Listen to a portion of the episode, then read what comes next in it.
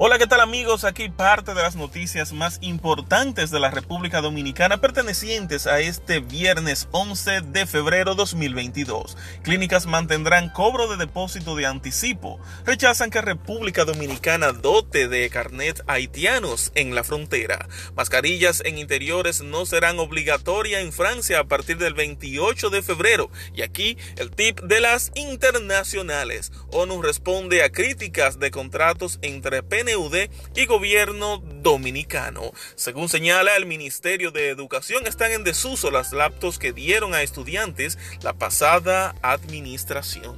Y hasta aquí el tip de noticias pertenecientes a este viernes 11 de febrero 2022. Hasta la próxima.